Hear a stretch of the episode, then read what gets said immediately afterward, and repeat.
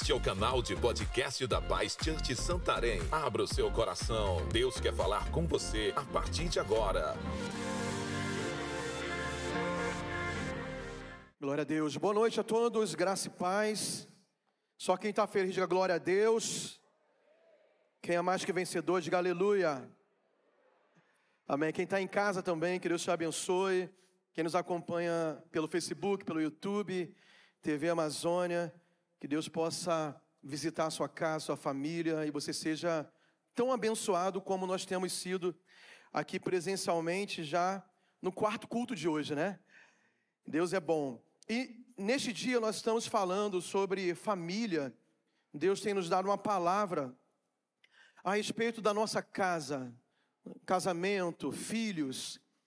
E é uma palavra que me desafia muito, porque a gente ainda está nesse processo né, de ter cada dia um casamento melhor, mais agradável a Deus, ter nossos filhos sendo ainda, embora sejam adultos, ainda é, de certa forma cobertos por, no, por nós e ainda orando sobre eles e ministrando para que eles possam alcançar o máximo do potencial que Deus colocou neles e possam viver plenamente o propósito do Senhor.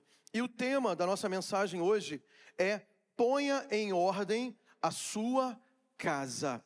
Eu sei que é uma palavra assim forte, mas se você falar com amor e carinho, não tem um problema. Então vire para o irmão ao lado e diga para ele, com nesse espírito de brandura e amor, diga: ponha em ordem a sua casa. Amém? Esse é o tema de hoje. Irmãos, falar de família é uma urgência e uma emergência. Você que já está na igreja há algum tempo, nós temos ouvido há muitos anos o quanto existe uma campanha contra a estrutura familiar, contra esse projeto de Deus chamado família. Quando eu era mais novo, quando eu era criança na igreja, já ouvia falar sobre isso. Porém, a, a, os ataques à família, essa guerra declarada à família, era muito mais implícita, era muito mais obscura, era mais sutil. A gente observava, e eu lembro que se apontavam emissoras de televisão, alguns tipos de programas, algumas mensagens subliminares contra crianças, contra adolescentes, contra casamentos, enfim, contra a estrutura familiar. Porém, hoje, é muito fácil de enxergar que não existe mais nenhuma vontade do outro lado de quem promove essa guerra, de esconder realmente o desejo de destruir, banalizar e transformar o projeto de Deus, o padrão de Deus, em relação à família. É muito fácil observar isso. Se você pegar para ler algumas literaturas, principalmente mais à esquerda ideologicamente, você vai ver claramente tratados e declarações no qual o projeto de, de reforma, de, de revolução social que eles acreditam, é justamente desfazendo essas estruturas sociais, a começar pela família. Porque alguns deles vão declarar que a família é um instrumento opressor contra o indivíduo. Portanto, eles têm que desfazer essa estrutura para impor uma nova, uma nova forma social, um novo modelo social. E nós sabemos que isso é altamente diabólico, porque nenhuma sociedade organizada consegue subsistir sem a estrutura principal, sem a coluna principal, que é a família. É a base de tudo. E nós, cristãos, nós, a igreja, somos, de fato, os últimos guardiãos ou guardiões da família. Somos essa última cobertura. Nós somos a última, o último fronte de batalha a ser rompido pelo inimigo, mas não vai romper. Somos nós. E é por isso que nós temos que resistir. É por isso que temos que lutar. É por isso que temos que continuar, sabe, protegendo, lutando, batalhando essa guerra, que é uma guerra que nós sabemos no final nós vamos, nós somos mais que vencedores, mas a guerra é pesada. A guerra é hostil, o negócio é bruto. E a gente tem que seguir adiante. Quando nós falamos dessa luta de uma forma mais coletiva, mais global, né, algo maior do que a individualidade, é claro que nós temos que nos posicionar. Esse ano nós teremos a oportunidade na democracia de quê? Votar. E a política faz parte disso. Eu não vim aqui para falar de política, mas é um aspecto. E você tem total condição de escolher aqueles que defendem a família no modelo que acreditamos e alguns do, de outros lados que vão defender algumas coisas que nós, biblicamente, não temos como aceitar. Não existe conciliação entre algumas coisas que são impostas na sociedade e aquilo que eu acredito na palavra. Ou eu vivo na palavra ou eu vou defender outras causas. Não tem como ficar em cima do muro nisso ou ficar é, com os dois pés, ou cada um de um lado. Você sabe quem não defende a família da forma bíblica. Você sabe que não é só um que, que vai apoiar o aborto. Inclusive, há um mês atrás, três semanas atrás, tivemos um caso absurdo no Brasil, em que a justiça autorizou, se não dizer ordenou, que fosse tirada a vida de uma criança pronta para nascer. Nesse caso, é tudo um absurdo. É um absurdo uma menina de 11 anos estar grávida, é um absurdo uma, um pseudo-abuso de um menino de 13 anos, e é o um maior absurdo a justiça defender, autorizar ou até ordenar tirar a vida de uma criança pronta para nascer. E quando nós falamos de família no contexto brasileiro e envolvido com o nosso, nosso pensamento cristão, existe aquilo que nas brincadeiras de, de redes sociais, nós chamamos de expectativa e realidade. Qual é a realidade? A realidade é que hoje nós temos muitas, é, muitas narrativas, muitas ideologias e muitas práticas e muitos tipos de famílias que são aceitas e são oficializadas pelo governo. E nós, como igreja, recebemos essas famílias. Porque a igreja é uma amostra da sociedade. A igreja é o local mais democrático que existe na sociedade, não tem como. Aqui a porta não se fecha para ninguém, qualquer um, qualquer tipo de pessoa. Ela pode pensar o que quiser, ela pode fazer o que quiser lá fora. Ela tem direito de entrar aqui dentro e ela vai ser bem recebida aqui. E o governo brasileiro, ele estabelece aceitação e oficializa vários tipos de família. É a realidade da sociedade atual. Agora, nós temos uma expectativa. A expectativa é o ideal que acreditamos, é o ideal bíblico, é o modelo bíblico. E eu pesquisei e escrevi aqui para mostrar para vocês vários tipos de famílias que existem e são aceitas pelo governo e pelas leis brasileiras. Primeira, a família matrimonial. É a família formada pelo casamento de um homem com a mulher no nosso caso, é dessa forma que nós acreditamos e também defendemos. A família informal, formada pela união estável, não precisa ter uma certidão de casamento. Né? Passou a morar junto, teve um namoro mais prolongado, pode se tornar uma união estável. A família monoparental, qualquer um dos pais com o seu filho. A mãe solteira, por exemplo, é um tipo de família. Nós recebemos aqui e cuidamos e queremos sabe, dar toda a estrutura para essa mãe criar o seu filho nos, padrão, nos padrões de Deus. Ainda vamos orar para que Deus possa restaurar, quem sabe, e colocar um homem de Deus do lado dela. Assim como o pai solteiro também. Tem como reconstruir no padrão de Deus, mas nós recebemos pessoas assim. Que por algum motivo não conseguiram manter seus casamentos ou engravidou antes de casar, enfim, é uma família. E nós vamos cuidar bem de vocês. A família reconstituída são formadas por pais separados, com filhos, que começam a viver com outro, também com filhos. Então é um segundo casamento no qual cada cônjuge leva os seus filhos de uma primeira relação. A família unipessoal. Apenas uma pessoa, uma viúva, por exemplo. Família paralela. Um indivíduo mantém duas relações ao mesmo tempo.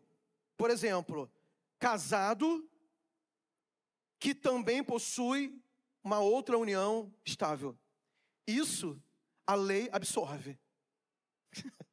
Por incrível que pareça.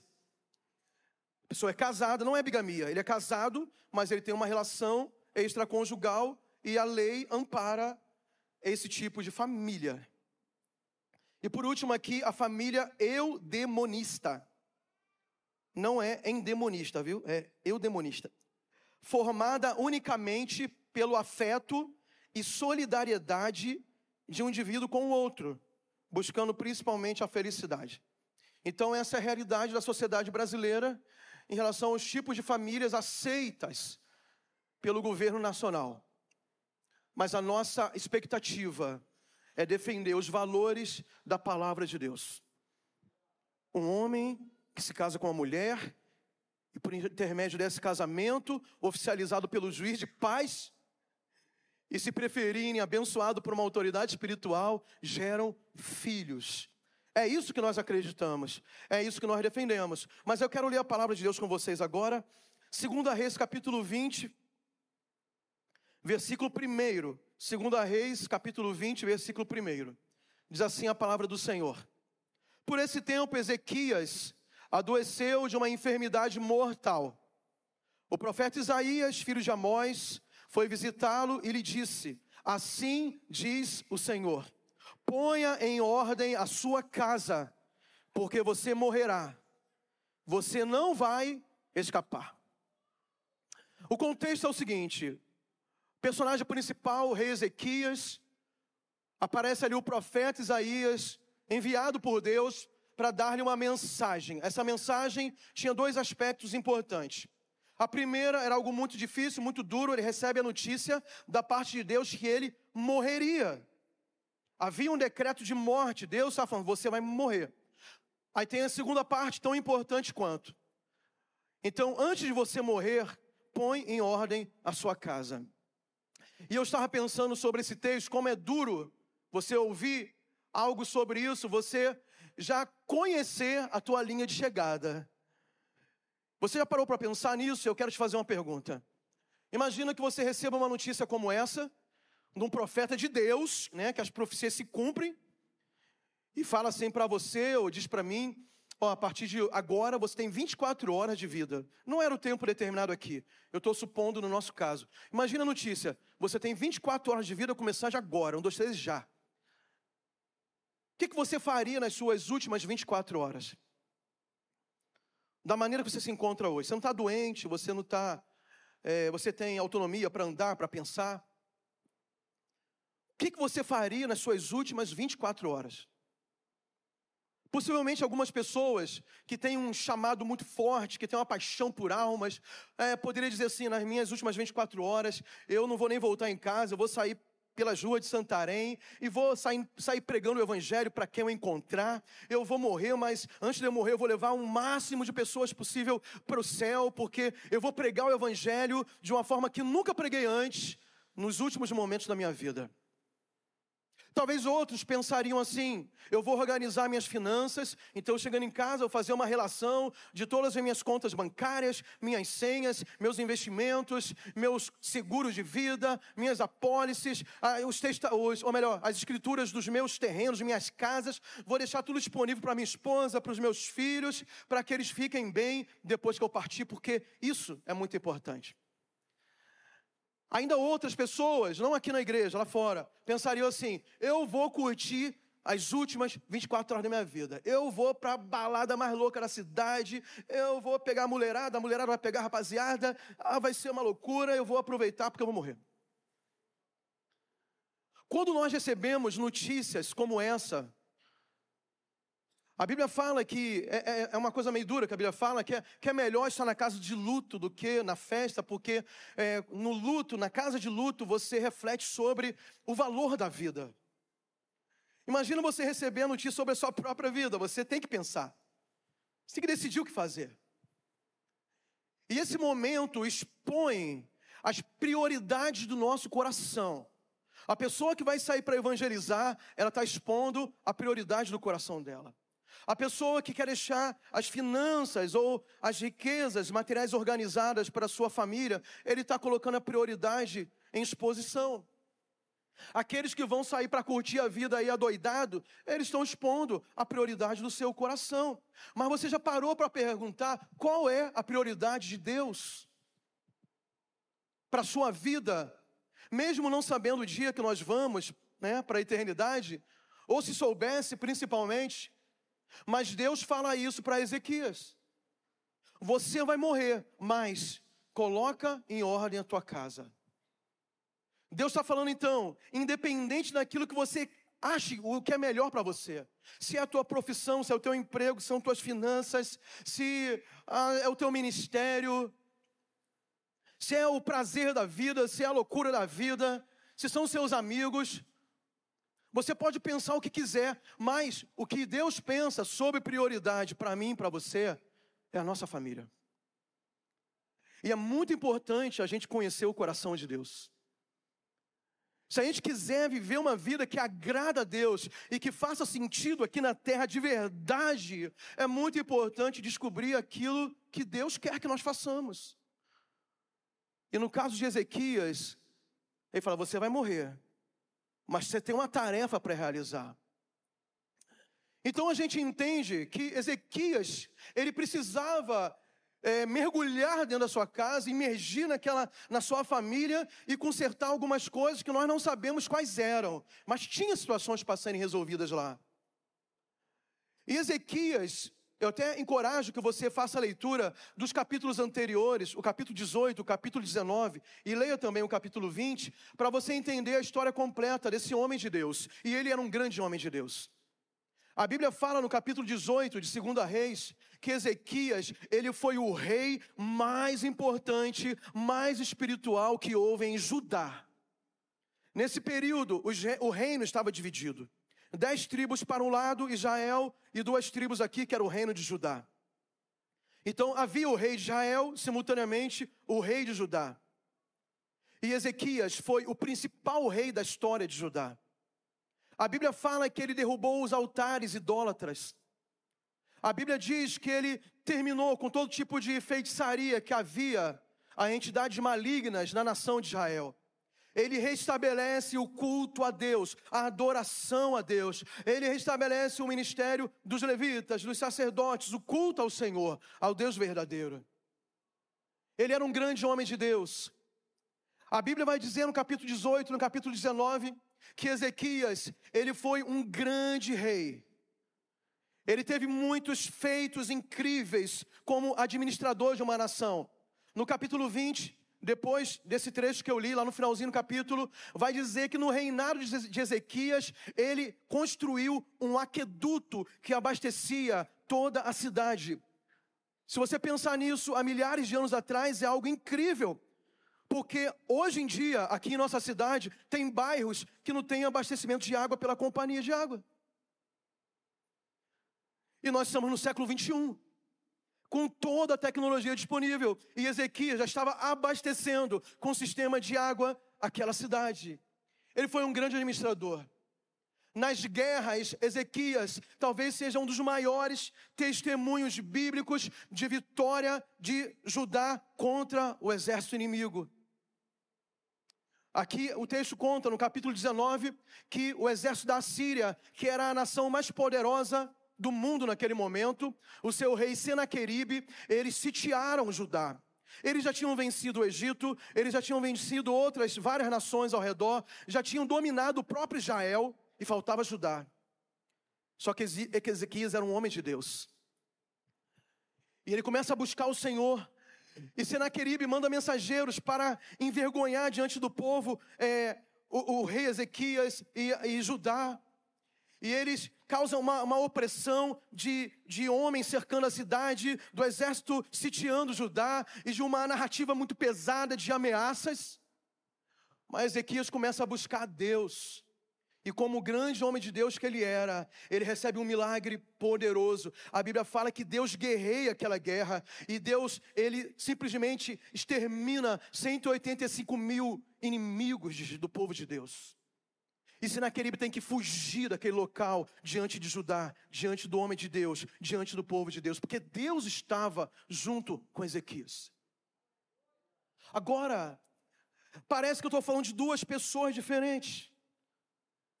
Quando se trata de Ezequias como um homem espiritual, como um homem de oração, que buscava Deus, preocupado com culto na nação, ele estabelece realmente o trono de Deus sobre Judá, ele estabelece o, culto no templo. Ele tem vitórias na guerra, ele é um grande é, empreendedor político, mas ele tinha problema na família dele. E sobre a palavra que Deus deu para Ezequias, a primeira, você vai morrer. A segunda, põe em ordem a sua casa. Na primeira, ele toma uma atitude, ele clama a Deus. Ele pede misericórdia a Deus. E a Bíblia fala que antes do profeta sair do palácio do rei Ezequias, o profeta recebe uma outra palavra. E o profeta volta e diz para Ezequias: Ezequias, Deus teve misericórdia de você. E ele vai te dar mais 15 anos de vida. Por quê? Porque ele buscou o Senhor. Mas sobre a ordem de restaurar a casa, de cuidar da casa, Ezequias não faz nada. Ezequias recebe mais 15 anos de vida e o texto não relata nenhuma atitude positiva sobre alguma ação, quem sabe no casamento dele ou nos seus filhos. E durante essa sobrevida de Ezequias, ainda no capítulo 20, a Bíblia vai dizer que, em certo momento, ele, recebe a visita de uma comitiva dos babilônios, que era outro povo potencialmente inimigo de Israel. E o que, que Ezequias faz? Ele abre o palácio, ele abre a casa do tesouro, ele mostra suas riquezas, ele mostra aquilo que não era para ser mostrado, ele expõe é, a nação, ele expõe o seu reino, ele expõe os seus filhos, ele expõe o futuro da nação porque ele mostra coisas para o inimigo que não devem ser mostradas. Eu já abro um parênteses aqui. Eu quero perguntar se você tem protegido a tua casa e não exposto como líder da sua casa. Você que é papai, mamãe, marido, esposa. Você que é um filho sozinho, crente em casa. Você tem protegido a tua casa ou você tem trazido exposição espiritual sobre a tua família? Ou você tem desejado ficar bem com as outras pessoas, porque eu acredito que foi isso que Ezequias pensou. Ah, eu vou fazer uma diplomacia com os babilônios para a gente ficar amigo. Mas a Bíblia fala que não existe comunhão entre a luz e as trevas, trazendo para o Novo Testamento. Não tinha conciliação com aquele tipo de inimigos. Eles não queriam fazer aliança, eles queriam dominar. Eles queriam destruir. E Ezequias, ele foi, ele foi ingênuo nisso. Ele foi displicente nisso. E, infelizmente, muitas vezes nós somos displicentes na nossa casa. Às vezes nós, como homens de Deus, mulheres de Deus, pai, mãe, marido, nós levamos, por, por exemplo, pornografia para dentro de casa. E depois não entende porque os filhos têm perseguição espiritual nessa área. Você não entende que você está expondo a tua família a ataques espirituais. Você não entende que nós fomos chamados para proteger a nossa casa como homem de Deus, como mulher de Deus. E Ezequias faz isso. E olha o que acontece quando Ezequias abre o seu palácio para os inimigos. Está no, capítulo, no versículo 18 do capítulo 20. Algum dos seus próprios filhos, agora uma palavra profética, mais uma, de Isaías para Ezequias. Olha o que Deus fala: alguns dos seus próprios filhos, gerados por você, serão levados para que sejam eunucos no palácio do rei da Babilônia. Porque você foi displicente, porque você brincou com coisas sérias. Deus disse: por causa disso, os seus filhos serão levados cativos e tornarão eunucos lá no palácio do seu inimigo. Então Ezequias responde, né? essa palavra do profeta Isaías. Olha o que ele responde. Eu falei para os irmãos, toda vez que eu leio isso, eu tenho vontade de bater nesse homem chamado Ezequias. Se eu pudesse, com muito amor e carinho, mas era uma, uma surra de amor. Olha o que ele fala, irmãos, por incrível que pareça. Ele diz: Boa é a palavra do Senhor que você falou. Diga comigo assim, diga assim, pergunte, diga, boa como? Diga, boa como? Como que é bom saber que seus filhos no futuro serão escravizados? Aí a Bíblia interpreta o coração de Ezequias, porque ele não fala algumas coisas, mas a Bíblia fala o que ele pensou. E diz assim: porque ele pensava, enquanto eu viver, haverá paz e segurança. O que, que ele está dizendo? Ah, beleza. É, os meus filhos serão levados. Quando, é que vai ser? Ah, daqui a 20 anos. Ah, beleza, porque eu tenho mais 15 anos de vida. Então, enquanto eu viver, se tiver tudo de boa, para mim tá ok.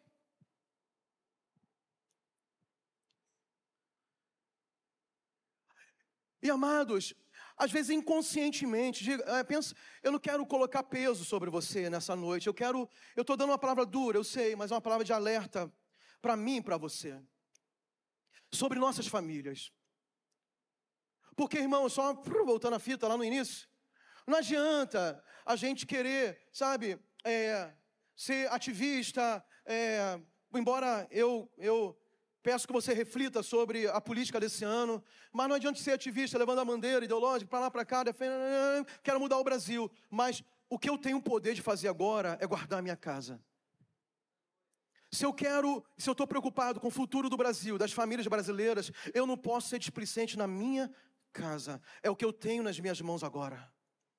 Eu não sei o resultado da eleição em outubro, novembro, não sei. A gente não sabe o que o Brasil vai se tornar. Eu creio que Deus vai cumprir palavras proféticas sobre nossa nação. Eu creio que Deus vai guardar essa nação e ainda nós vamos enviar missionários para o mundo inteiro e Deus vai prosperar nossa nação. Eu creio nisso. Mas se as coisas mudarem, o que eu posso fazer a partir de agora é cuidar da minha casa, é cuidar da minha família. E Ezequias, né, ele, ele é um, é um contrassenso muito grande, porque imagina um homem de Deus cheio de experiência espiritual que orava e Deus respondia, que orava e Deus mandava o anjo bagunçar o exército inimigo, que orava e, e recebeu mais 15 anos de vida, mas quando ele ouve notícias sobre uma, uma provável, e realmente se cumpriu isso, essa, essa palavra de consequência da sua, da sua incapacidade de se preocupar com a sua casa, com o futuro, com o futuro dos seus filhos ou dos seus filhos, ele simplesmente despreza. Eu acho tão irônico isso aqui que eu penso que ele está zombando. Ah, não vai ser comigo, tá beleza, deixa quieto. Mas irmãos, quando Deus nos dá uma advertência, eu creio nisso, eu creio muito nisso. Quando Deus te dá uma palavra de advertência, já viu aqueles sonhos horríveis que você tem de alguém morrendo, e você acorda assustado e fala: Meu Deus, você começa a orar. É para orar mesmo. Eu creio que Deus, Ele quando avisa coisa desse tipo, é para a gente entrar em crise para mudar aquele, aquela situação futura.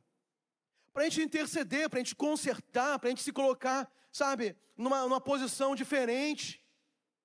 Deus está dando oportunidade, Deus está dando tempo. Deus está dando tempo para Ezequias, para ele se arrepender do seu pecado e ainda colocar sua casa em ordem. Mas ele despreza.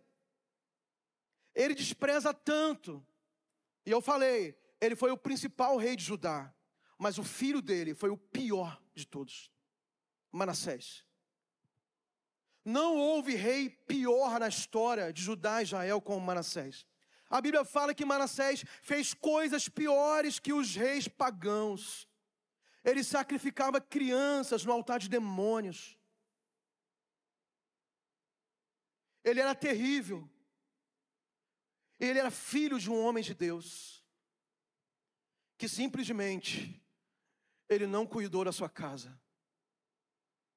Então, o que, que nós aprendemos com essa história toda que eu contei para vocês aqui? A primeira lição que a prioridade de Deus nem sempre são as nossas. A prioridade de Deus é a nossa família. Eu estou aqui pregando, eu gosto muito de fazer o que estou fazendo aqui, me sinto honrado demais. É mais do que eu mereço, mais do que eu imaginei na minha vida. Eu vinha para cá, para Santarém, para as conferências, só para ouvir, nunca me imaginei aqui em cima mas isso é muito pequeno comparado com o valor da minha família. Se eu tiver que deixar de fazer tudo isso aqui, que é muito legal, muito ok, muito honroso, para eu cuidar da minha casa, essa é a minha responsabilidade. Essa é a minha prioridade. Depois eu vou explicar um pouco o porquê disso. A segunda coisa que nós aprendemos com essa história de Ezequias a sua reputação espiritual e profissional não garante o sucesso da sua família. Não tem nada a ver. O ideal é o quê? É aquilo que nós aprendemos com a história do apóstolo Melvin Eduardo, que ele dizia, segundo as pessoas que o conheceram de perto, os seus filhos dizem que a frase, uma das frases que ele mais gostava de dizer, eu não quero ser Davi, ou não quero ser como Davi, que perdeu a sua família, mas conquistou o mundo. Mas também não quero ser como Noé, que salvou a sua família e perdeu o mundo. Nós podemos trabalhar para o Senhor, nós podemos prosperar, você pode romper financeiramente, você pode é, espalhar as suas empresas pelo Brasil e fora do Brasil, você pode ser milionário, você pode ser bem sucedido, que você faz, desde que você proteja a tua casa. Desde que a tua família seja o centro das tuas atenções. Quando eu falei sobre as 24 horas de vida, né? Quais são nossas prioridades? O que, que são prioridades? É aquilo que você emprega o teu tempo, o teu dinheiro e a tua força. Se você quiser descobrir qual é a meu, minha prioridade hoje, faça uma, um cálculo na tua agenda naquilo que você mais destina esforços. E eu não estou dizendo que a gente vai deixar de trabalhar também para ficar só em casa, não estou dizendo isso. Porque nem sempre o esforço é medido com essa matemática comum nossa. Mas você vai saber analisar, né? Nós podemos nos analisar. Então, a nossa reputação espiritual e financeira e profissional não garante o sucesso da família. Eu tenho amigos de infância que foram criados na igreja comigo desde desde bem pequeno. Que a mãe deles era a dirigente do círculo de oração. Mulher de Deus, profeta, pregadora, orava pelos outros, cuidava do, de muita gente na igreja, passava tardes inteiras na igreja, de joelho, orando, intercedendo, fazendo coisas grandes. Mulheres de Deus de verdade. Amigos meus de infância, realmente, mas que em algum momento das suas vidas passaram uma temporada na penitenciária. O sucesso espiritual daquela mulher, aquela reputação que era verdadeira, não era falsa. Era uma mulher de Deus. Uma vida santa, uma vida dedicada à obra de Deus, muita oração, muita santidade mas possivelmente, eu não quero julgá-los, mas possivelmente faltou alguma coisa no cuidado com seus filhos, que aquele menino que estava na igreja junto comigo, em algum momento descambou para a marginalidade e foi parar na penitenciária. Aí aquela mulher de Deus que a, a, antigamente, nas tardes, ela estava orando, ela estava enfrentando a fila para entrar no presídio, para visitar seu filho.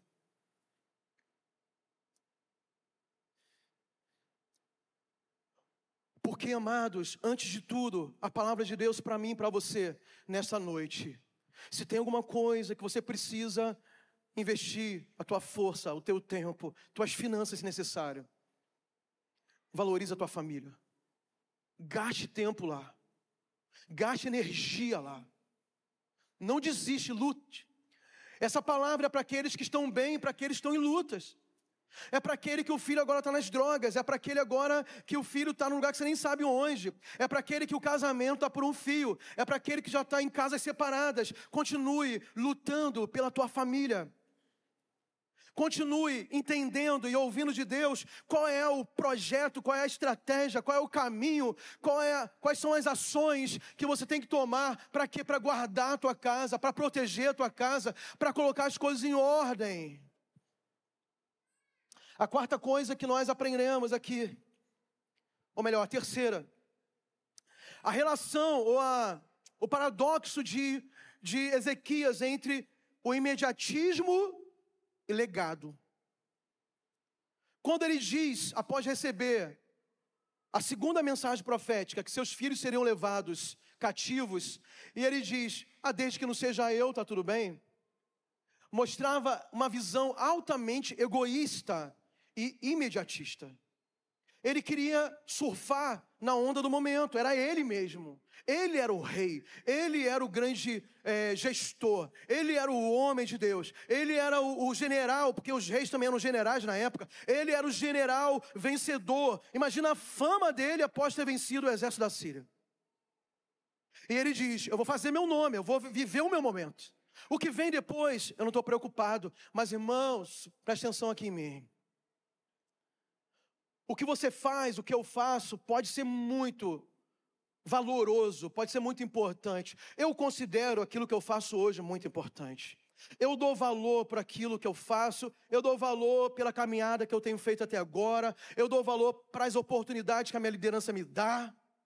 Eu gosto de fazer o que eu faço. Agora, se tudo isso que parece tão lindo acabar em mim, é muito pouco, é muito triste, e não é a vontade de Deus. A minha responsabilidade não é só comigo agora. A minha principal responsabilidade são com meus filhos que estão ali. Porque eles têm que viver né, e honrar. Né, eu não estou colocando sobre eles somente essa responsabilidade. Eu sou responsável de garantir que esse legado passe para o coração bem profundo dele e da Giovana também. E eu espero, se Jesus não voltar antes, que eu veja os meus netos também dando prosseguimento ao, legado, porque não sou só eu, meu pai e minha mãe estão vivos. A minha mãe é uma mulher de Deus, meu pai é um homem de Deus, a minha sogra é uma mulher de Deus, o meu sogro está congregando, tem uma família legal também. Então eu não posso apenas achar bom aquilo que estou fazendo agora, eu preciso garantir de alguma forma que no coração dos meus filhos eles sintam o encargo de um legado espiritual. Por quê? Porque se ele faz isso, se, ou se vocês fazem isso, se teu vizinho faz isso, irmãos, nós vamos garantir aquilo que Deus fala, a Bíblia fala sobre a sua igreja, que Ele está preparando a noiva sem mácula, sem rugas, sem mancha, que vai encontrar com Jesus, e nós não sabemos quando? A Bíblia fala que onde abundou o pecado, superabundou a graça de Deus. A Bíblia fala que nos últimos dias, aqueles que são puros, eles devem se purificar ainda mais, enquanto aqueles que estão sujos vão se sujar ainda mais. Eu tenho conversado isso com meus filhos e colocado sobre eles realmente é, o entendimento disso. Eu digo, vocês hoje, né, tem muita forma de pensar, inclusive dentro da igreja. Tem muitos jovens na igreja, pessoas na igreja, porque são influenciados pelo professor da, da faculdade, da universidade, e não conseguiram aprofundar suas raízes na palavra, e são é, é, seduzidos pelas elogias mundanas. E querem trazer isso para na igreja, relativizando o pecado. Enquanto a Bíblia fala que pecado é pecado, irmãos. Tem coisas que são teologicamente discutíveis, tem linhas teológicas que debatem, e um dia a gente vai descobrir toda a verdade. Mas tem outras coisas na Bíblia que são inegociáveis. O problema da geração atual e o que me preocupa com o futuro da igreja e da sociedade que diz respeito à igreja do Senhor Jesus é o pensamento que as pessoas escolhem aquilo que é pecado. Quando dizem assim, mas para mim isso não é pecado. Enquanto tem coisas que não têm a ver com a minha opinião, tem a ver com aquilo que está escrito. Tem coisas que estão escritas e não tem discussão. Mas essa, esse, esse pensamento relativista, né, de que não há certo, não é errado, né, de é, Sempre há algo bom naquilo que é ruim, algo ruim naquilo que é bom, que tudo se mistura, que não tem certo e errado, etc. Tem entrado na igreja. Isso é muito perigoso. E eu preciso, e você precisa também, esclarecer para os nossos filhos que eles vão dar continuidade ao chamado de Deus. Daqui a pouco, a nossa geração, 40, 50, 60, nós já estamos passando o bastão para eles. É eles que vão estar aqui na frente pregando o Evangelho, são eles que vão estar na política brasileira, são eles que vão estar na frente das empresas, são eles que vão estar dando aula nas universidades, são eles que vão estar, sabe, sendo protagonista do, da sociedade. Mas, se eu falhar agora, eu não quero que nem eu nem você tenha um Manassés pela frente, que jogou tudo fora mas Manassés, ele só foi Manassés, porque Ezequias, quando Deus falou com ele, ele simplesmente não fez nada. Ele simplesmente não colocou a casa em ordem. O que, que nós temos que fazer para colocar a casa em ordem? Aí é outra pregação, né? Mas é pedir perdão para quem tem que receber perdão, ou receber o pedido de perdão. É a gente abrir a porta da graça. Sabe o que é graça? É o favor imerecido. A gente deve imitar isso em Deus, embora seja difícil, né? Porque Deus derramou a sua graça sobre nós através de Jesus. E nós recebemos perdão sobre todos os nossos pecados. E será que as pessoas da nossa família não têm uma segunda chance? Não tem uma nova oportunidade? Será que a porta da graça não pode se abrir lá na tua casa? Será que não é necessário a gente instituir, como homens de Deus, mulheres de Deus, um, um altar de adoração dentro da nossa casa? Aonde não se aceita, debaixo daquele teto, algumas coisas que não deveria entrar no ambiente cristão? Ah, mas meus filhos agora cresceram, cresceram, 14 anos. Ele ouve a música que quer desde casa. Ele vê o programa que quer não tem controle na internet dele, ou na sua. Né? Porque a gente não estabelece a nossa casa como a nossa principal igreja, a nossa principal célula, o nosso principal local de culto. São coisas que nós devemos fazer e podemos fazer para colocar as coisas em ordem. E para terminar, para você que veio para cá com a tua casa assim, já num caos. Talvez nesse momento você nem saiba onde seus filhos estão. Talvez ele, ele a preferência deles é, são as más companhias. Como diz lá no Salmo 1, a, o caminho dos pecadores, a roda dos escarnecedores. Eu não quero colocar um peso sobre você, pelo contrário.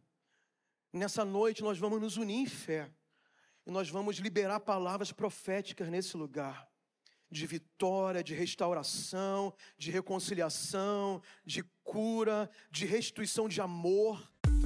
Para nos conhecermos melhor, siga nossas redes sociais. Arroba Santarém BA.